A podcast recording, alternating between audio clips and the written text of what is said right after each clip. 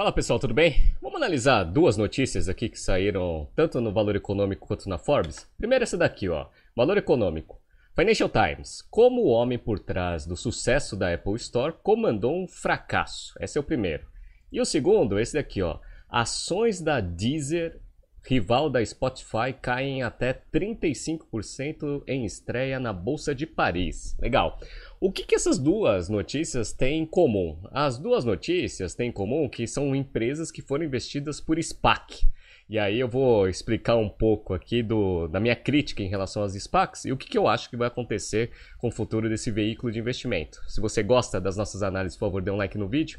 E se você puder compartilhar as nossas análises com pessoas que possam fazer bom uso delas, a gente agradece. Bom, vamos pegar a primeira notícia aqui, que é aqui da do Valor Econômico, falando aqui um pouco sobre o insucesso de uma empresa chamada Enjoy Technology, né?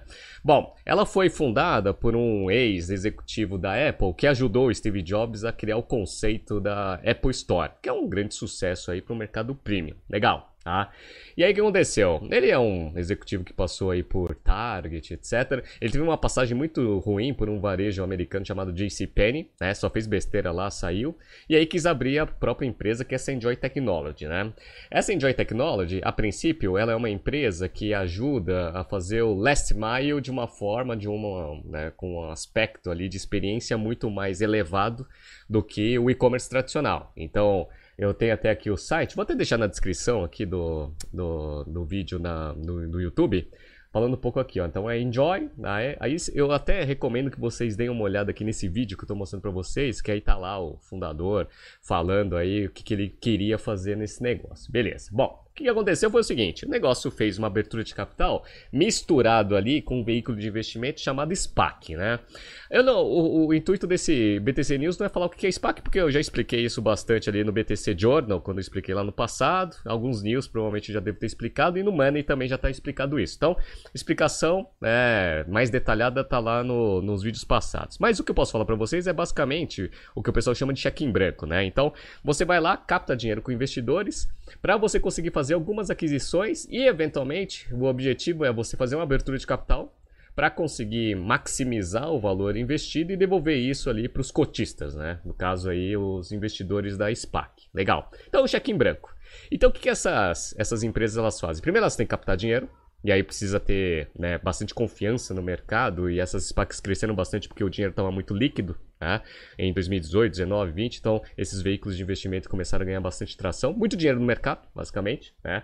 E aí eles começaram a buscar empresas para conseguir fazer os investimentos, para conseguir eventualmente fazer a abertura de capital.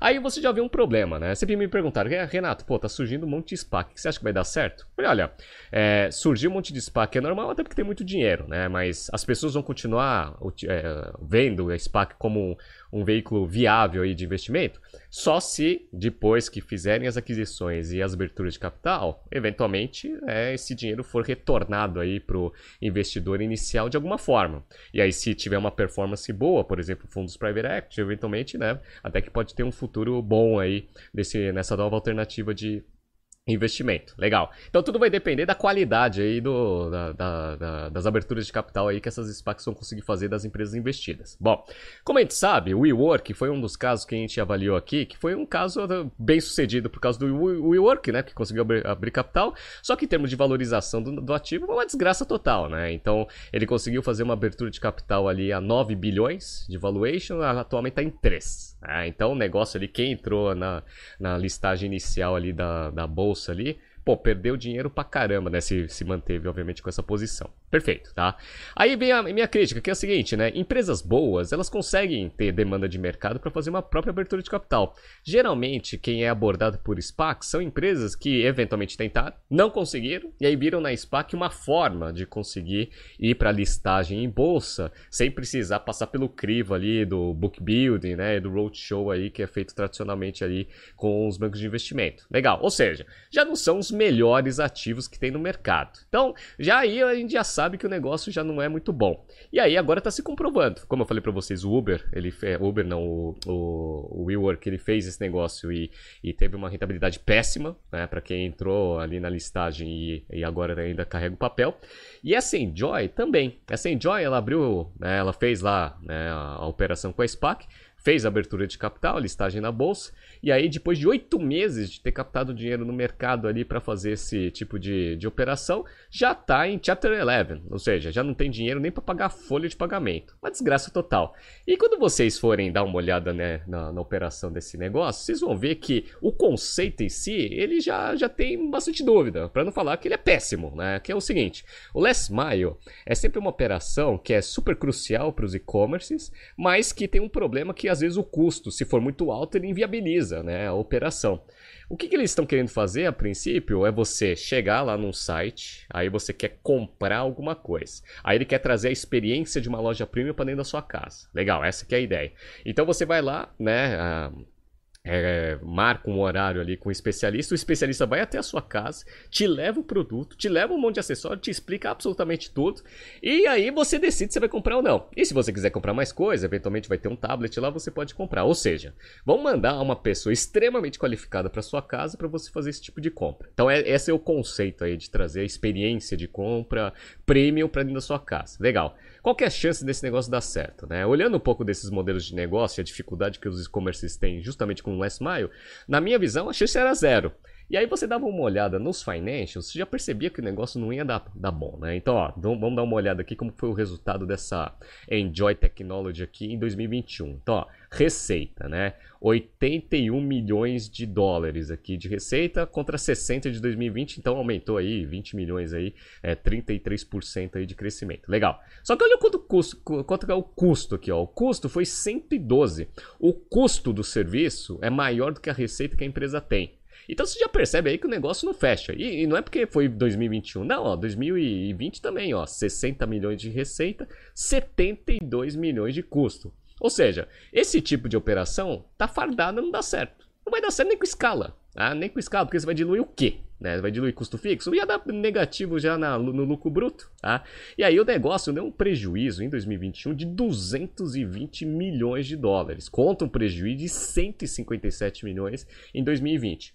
A galera que entrou nessa, nessa listagem comprando né, participação. Primeiro que o cara que da SPAC investiu nesse negócio já, já não fez uma análise muito bem feita aí em relação à valuation. Essa foi a primeira coisa. A segunda coisa é que quem entrou nesse negócio com abertura de capital é, deve ter, não deve ter dado uma olhada nos financials, né? Beleza, então, olha que interessante. Fluxo de caixa queimou, esse negócio aqui queimou nas atividades operacionais 174 milhões de dólares só em 2021, tá? Em 2020, eles queimaram 95 milhões, um negócio que não dá dinheiro, beleza? E ó, é engraçado que quando você olha aqui as atividades aqui de investimento, etc, tal, eles captaram 204 milhões aqui em 2021. Que é todas essas operações aí de pegar dívida, etc, e captar dinheiro aí com a, com a SPAC com o mercado, né? Então, é um negócio que, né, prejuízo homérico, né, no lucro bruto já dá negativo, né, e queima muito caixa. Perfeito. E aí a gente percebe aqui, né, a, fragilidade aqui do balanço patrimonial. Então a gente vê aqui, ó, em dezembro de 2021, aqui, ó, tem aqui os 734 aqui que eles captaram ali na, com, com a listagem. Só que olha quanto que é o prejuízo acumulado desse negócio, ó, 642. O PL está positivo só por causa da captação. Mas o que está dizendo aqui na notícia é que eles tiveram que pedir é, Chapter 11 porque eles não têm dinheiro né, no caixa para conseguir pagar a folha de pagamento no curto prazo. Olha que interessante, né? Então, esse negócio aqui, putz, é um ativo de, de péssima qualidade, que eventualmente conseguiu ir para a listagem em bolsa por meio de SPAC. Né? Então, quem investiu nessa SPAC vai ver o gestor, né, quem avaliou o ativo, etc. e tal, provavelmente nunca mais vai investir nesse, nesses gestores. Legal? Né? Então, esse é um ponto importante. O outro ponto importante de SPAC também é o caso da Deezer. Né? Então, o Deezer, como a gente sabe, ele é um uma alternativa que a gente tem aí é o Apple Music, o Spotify. Aqui no Brasil ganhou bastante tração porque eles tinham bastante é, parceria né, com a TIM, etc. Então é um sistema de streaming tradicional. Legal, tá? Aí ele fez a abertura de capital lá na Bolsa de Paris, porque é uma empresa francesa, e, a, e as ações já caíram 35% na estreia. Legal, né?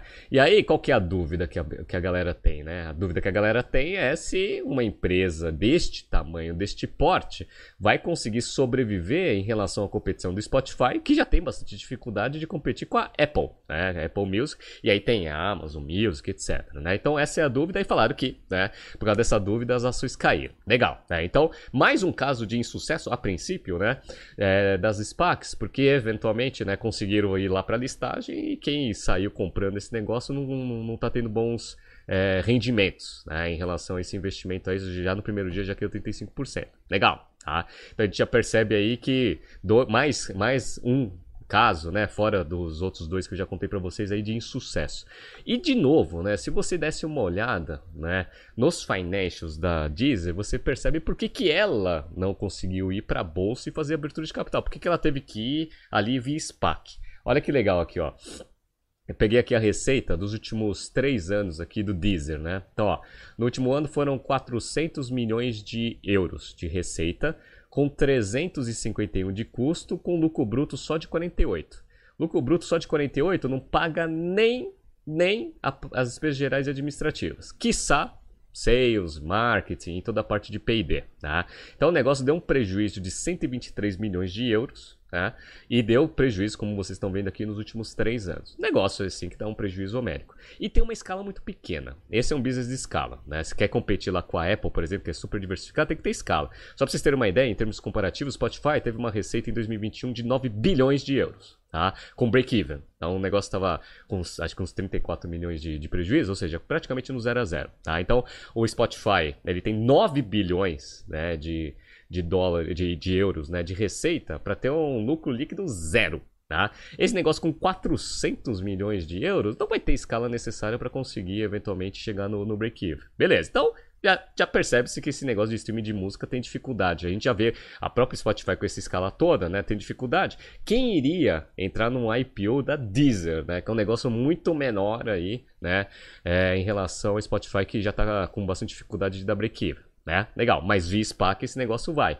Aí, ó, só para vocês terem uma ideia aqui, ó, vamos pegar aqui, aqui, ó, o PL, né? Patrimônio líquido antes da abertura de capital aqui da, da Deezer. Era negativo, menos 217 milhões de euros negativo, PL invertido. Ou seja, mais passivo do que ativo a empresa tem. Então vocês percebem que o negócio é ruim. E uma coisa que é pior ainda é que por, pela falta de escala, o negócio não gera caixa, porque o Spotify, ele tinha lá os seus prejuízos, mas ele tinha um modelo de negócio que ele conseguia ter um ciclo de conversão de caixa invertido. Aqui não, ó. É, em 2021, ele queimou 31 milhões de euros tá, de caixa operacional e veio queimando aí nos últimos anos também. Ah, então, é, é, esse tipo de, de, de, notícia que vai mostrar pra gente, aí vai, obviamente vai ter muito mais casos aí de, de empresas que abriram, né, foram listadas nas bolsas via SPAC, né? Se a gente perceber que essas empresas têm qualidade duvidosa, e eventualmente não vão performar, não vão deixar, não vão ser consideradas alternativas de investimento aí pelo mercado. Consequentemente também, se ninguém vai querer investir nas empresas investidas SPAC, quem vai querer investir numa SPAC, né, para fazer esse tipo de transação? Então, o que, que eu acho desse mercado é que se mantiver esse, essas aberturas de capitais aí com esses resultados desastrosos dessas empresas, com esse tipo de qualidade, provavelmente esse veículo de investimento ele vai ganhar pouco, vai ganhar, vai perder toda a atratividade que ela teve nesses últimos anos. E aí, obviamente, o capital, já pela tendência de taxa de juros mais alta no mundo inteiro, né, estagflação, etc e tal. Além disso, a qualidade do veículo vai trazer aí esse, esse interesse dos investidores aí para outros ativos e não esse tipo de SPAC. Bom, vamos ver aí próximas empresas que vão ser, né, vão ser investidas aí de SPAC. Quando elas abrirem capital, a gente vai ver a qualidade aqui, mas eu acho que a qualidade de todas assim vai ser mais ou menos no mesmo nível dessas daqui que eu estou mostrando para vocês, beleza? Tá surgindo aqui alguns BTCs News passados para vocês darem uma atualizada. Não se esqueça de se inscrever no canal e na nossa newsletter. Grande abraço e até amanhã.